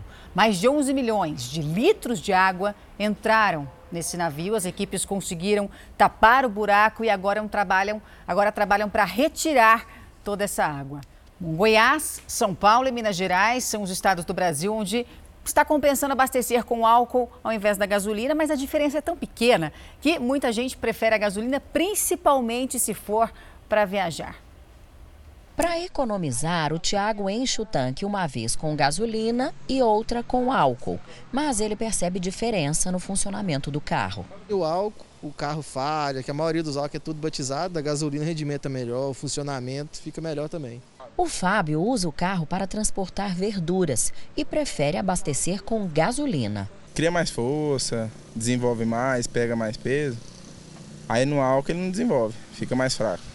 Goiás é dos poucos estados do país, junto com São Paulo e Minas Gerais, em que está compensando abastecer com álcool. A conta ideal é que seja feita pelo consumo de cada veículo, vendo qual o quilômetro rodado mais barato para o consumidor. A conta por quilômetro rodado por litro de combustível faz com que muitos motoristas optem pela gasolina, apesar de mais cara, principalmente para longas distâncias, porque tem melhor rendimento. Num local que você não conhece a rodovia direito, não sabe onde tem posto para abastecer, ou então você abastece num posto da sua confiança e não quer abastecer num posto na, na, na, rodovia porque tem desconfiança da qualidade do combustível, então compensa você abastecer com a gasolina e percorrer 30% a mais de distância. Para rodar 600 quilômetros com gasolina, o motorista vai gastar em média 380 reais. Para percorrer a mesma distância com álcool, vai gastar 388 reais. Como é muito próxima a margem, qualquer aumento coloca o álcool em desvantagem. A alta na demanda pelo preço, pelo etanol, pelo consumo de etanol, faz com que esse preço também suba quase que na mesma proporção da gasolina. Agora, uma boa notícia: termina hoje a cobrança da taxa extra da conta de luz. Voltamos a falar com Lívia Veiga. Lívia, o que fez o governo alterar essa bandeira tarifária? Olha, de acordo com o Ministério de Minas e Energia, os reservatórios estão mais cheios do que no ano passado e o risco de falta de energia foi totalmente afastado. Foi com base nesses dados que o governo federal antecipou o fim da bandeira prevista para 30 de abril. Então, a partir de amanhã, a bandeira tarifária verde passa a valer para todos os consumidores, o que significa que não vai ter mais acréscimo para além do que é consumido. Dessa forma, a conta de luz vai ter redução de cerca de 20% no próximo mês e a expectativa é que essa redução permaneça até o final desse ano. Voltamos ao estúdio do Fala Brasil. Obrigada, Lívia. E aumento nas exportações de calçados no primeiro trimestre desse ano agita o setor em Franca, no interior de São Paulo, que é um dos principais polos do Brasil, né? Desde 2017, a indústria não exportava tanto como agora. Após o período crítico da pandemia, esse empresário que conta com 220 colaboradores já respira aliviado. A indústria dele voltou a crescer e exportar. A gente tem que entender que a crise não é brasileira, essa crise é mundial. A procura está aumentando. Vamos ver agora, né? Se, é, se, esse dólar não começar a ter essa, esse, vai, esse vai e volta aí, eu acredito que vai melhorar mais ainda. A qualidade do calçado e a situação econômica do país são alguns dos fatores responsáveis pela retomada do crescimento. Nós temos a qualidade melhor do que os sapatos de fora do Brasil, tá? Isso ajudou muito. É um dos fatores que é, está contribuindo para esse aumento da exportação. Somente nessa empresa, a exportação de calçados aumentou 15% nos três primeiros meses do ano. Por aqui, são produzidos 1.300 pares por dia. 40% da produção é destinada ao mercado externo e os outros 60% para o interno. Segundo dados do Sindicato da Indústria de Calçados de Franca, os empresários faturaram 20 milhões de dólares com as exportações durante o primeiro trimestre de 2022. Desde 2017, a cidade não iniciava o ano com um valor tão alto. Para esse agente de exportação, a expectativa é de mais crescimento. Viemos aí de dois anos de, um, de uma calmaria o mercado, graças a Deus, está retomando, as pessoas estão voltando a consumir, é, voltando do home office. Então a tendência é, se Deus quiser, aumentar um pouco ainda mais essa, esses números aí. Notícia de agora de manhã: a Rússia bombardeou uma fábrica militar na capital ucraniana Kiev. As imagens que a gente vê são do distrito de Darnitsky. E essa fumaça de uma fábrica de tanques de guerra foi uma resposta, na realidade, a um ataque da Ucrânia, né, que explodiu um importante navio de guerra russo no Mar Negro nessa semana. A prefeitura de Kiev ainda não informou se o ataque deixou vítimas e a Rússia proibiu a entrada do primeiro-ministro do Reino Unido, Boris Johnson, no país. Essa é uma resposta às sanções econômicas impostas pelo Reino Unido à Rússia durante toda essa guerra na Ucrânia. E o Reino Unido registrou mais de 70 casos de uma hepatite de origem desconhecida em crianças com menos de 10 anos. Isso deixou claro a Europa em alerta. Vamos para lá falar ao vivo com a nossa repórter Ana Paula Gomes, direto de Portugal. Ana Paula, uma boa tarde para você. O que, que se sabe dessa doença até agora? Bom dia, Thalita, Roberto. Olha, a Organização Mundial da Saúde está monitorando os casos. O primeiro foi registrado na Escócia, tem casos também na Espanha, mas nenhuma morte até agora, ainda bem. A hepatite é uma inflamação no fígado provocada por um vírus. Seis crianças tiveram que fazer um transplante no fígado por causa dessa hepatite misteriosa. Elas também tiveram coronavírus e agora os especialistas tentam entender se existe alguma relação entre esses dois vírus preocupantes, Thalita e Roberta.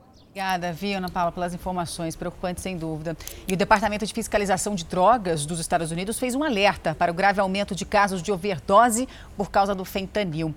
É, ele é considerado o opioide mais forte né, disponível para uso médico em humanos. É cerca de 100 vezes mais forte do que a morfina, por exemplo. Segundo o Centro de Controle de Doenças americano, aconteceram 107 mil mortes de overdose com opioides sintéticos no ano passado. Isso representa um aumento de 16%. E olha, a polícia prendeu um dos principais fornecedores de armas para facções criminosas. O homem é conhecido como Urso. Em Porto Alegre, a guerra entre traficantes deixou mais de 20 mortos nos últimos dias. Este é Igor da Silva, conhecido no mundo do crime como Urso. De acordo com a polícia, ele é um dos principais fornecedores de armas para a facção que domina o tráfico de drogas na Vila Cruzeiro. O criminoso foi preso na Praia da Pinheira, no município de Palhoça, em Santa Catarina. Igor cumpria pena no regime aberto, que prevê o uso da tornozeleira eletrônica. Como ela foi rompida, os policiais foram até o endereço e descobriram que o criminoso não morava mais lá. A partir daí, a polícia começou a procurar o foragido. O criminoso tinha um mandado de prisão em aberto por um homicídio cometido em setembro do ano passado em Canoas. A polícia gaúcha acredita que ele também esteja por trás de outros atentados registrados na região metropolitana. Além de armas, Igor também fornecia drogas. Mesmo no estado vizinho, ele enviava os entorpecentes para o Rio Grande do Sul, principalmente para Porto Alegre. Na capital, a guerra entre duas facções criminosas já deixou mais de 20 pessoas mortas nos confrontos que já duram um mês. Nas últimas semanas, 25 pessoas foram presas em ações da polícia. Além disso, líderes das facções já foram transferidos de casas prisionais. Acreditamos que vai, pelo menos temporariamente, vai desorganizar um pouco né, a logística, como eles faziam as coisas, né, o conhecimento que ele tinha, ah, os contatos que ele acabava fazendo, e isso né, dá um tempo para poder a, a gente conseguir investigar os homicídios que já aconteceram também. E a gente conta agora a história impressionante de um homem que sobreviveu ao ataque de cães da raça Pitbull. É, as mordidas provocaram ferimentos profundos em várias partes do corpo e ele levou mais de 60 pontos. Precisou de morfina também para enfrentar a dor. Ferimentos causados pelas mordidas de pelo menos sete pitbulls. O pitbull maior que tinha, me pegou, pegou forte aqui, e aqui ele não queria largar mais de jeito nenhum. Pus o dedo nos olhos dele, apertava os olhos dele, nada, enfiei a mão dentro da boca dele, tentei empurrar para ver se ele abria a boca para soltar o meu braço, nada. Tiago tem 41 anos, é personal trainer e triatleta amador. Duas semanas atrás, num domingo, ele e a esposa saíram de Ribeirão Preto, cidade onde moram, no interior de São Paulo, e viajaram cerca de 110 quilômetros até outro município, Leme. Vivian foi visitar a mãe. Já o marido aproveitou para correr na zona rural. Ele treinava para uma maratona. Tudo aconteceu neste ponto. Tiago veio fazer uma corrida de 17 quilômetros por essa estrada municipal. É um lugar tranquilo aos domingos, quase não passa carro, pouco movimento. Escolheu aqui por acreditar que não havia riscos, até ser surpreendido pelos cães que surgiram desse canavial. Tiago estava correndo quando os pitbulls apareceram e atacaram o triatleta, mordendo pernas e braços. Enquanto se defendia, ele foi derrubado duas vezes no chão. Dois motoristas viram o ataque, mas não ajudaram Tiago. Até que um homem que dirigia uma picape parou. Tiago pulou na carroceria do veículo e foi levado direto para o hospital. Só pus esse braço na van assim, ainda conseguia levantar o corpo, me jogar e ainda o cachorro ficou preso no meu pé, onde mais machucou também. Aí ele, ele acelerou, aí ele soltou o pé, saiu o tênis, enfim. Aí só deu tempo de eu gritar: hospital, hospital, hospital.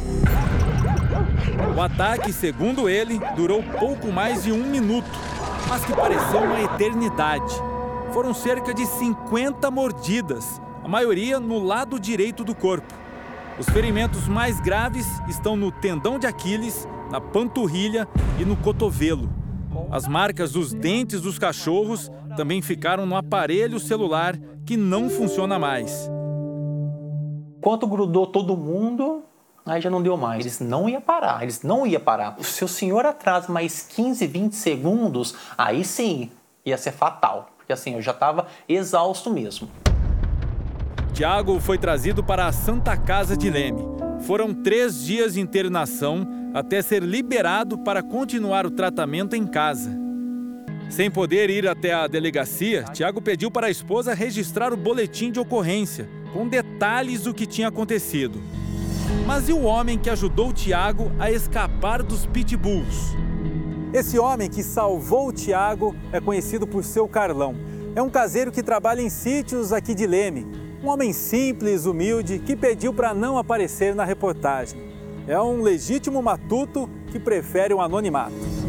Tiago fica emocionado ao falar do seu Carlão. Foi o cara, foi o cara, foi o cara. Se eu tô aqui hoje, foi ele e não tenho dúvida disso. E de onde saíram os pitbulls? A polícia investiga se eles estavam neste sítio, que fica a 300 metros da pista. Segundo a polícia, outros ataques aconteceram na mesma região meses atrás. Eu conversei com o delegado responsável pela investigação. Ele não quis gravar entrevista, mas contou que em menos de um ano outras três vítimas vieram até a delegacia e denunciaram ataques desses mesmos cães. Os casos foram parar na justiça, que condenou o caseiro desse sítio como responsável pelos pitbulls. Atualmente, ele paga a indenização para todas as vítimas. A nossa equipe foi até o sítio à procura dos pitbulls. Me aproximando aqui do sítio para mostrar que o portão está fechado e tem essa placa. Mas a gente percebe que é tudo muito aberto. Se tem cachorro aí dentro, eles conseguem passar aqui por baixo do portão. A gente vê que tem um vão, né? Então facilmente eles conseguem sair dessa propriedade. Por uma estrada lateral, eu consegui conversar com o caseiro e a esposa. Eles não quiseram gravar entrevista. Confirmaram que tinham vários cães da raça Pitbull no local, mas negaram que os cachorros deles atacaram o triatleta. A advogada disse que o casal tem sofrido ameaças injustamente. Se for necessário, né, a prova de arcada dentária, DNA, é, está à disposição. A população quer justiça, né, mas a justiça tem que ser feita, né, a partir de uma investigação correta, né, e apuração dos fatos. Sabe para onde o Tiago vai correr assim que sair dessa cama? eu vou lá visitar o seu Carlão. Eu vou dar um abraço dele, vou falar o tanto que ele é importante para que ele foi e que ele vai ser importante para mim sempre.